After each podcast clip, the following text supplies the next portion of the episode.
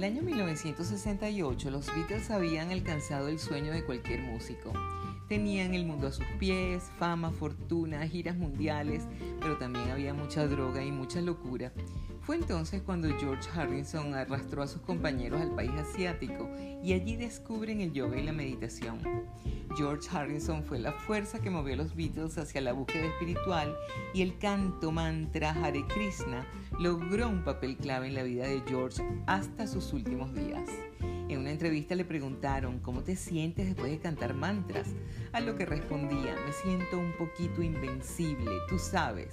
Una vez que uno comienza a cantar, las cosas comienzan a ocurrir de manera trascendental. De los Beatles pueden escuchar mantras. Está el High Guru Deva Om y de George Harrison pueden escuchar Hare Krishna Maha Mantra, Om Hare Om, My Sweet Lord y Govinda.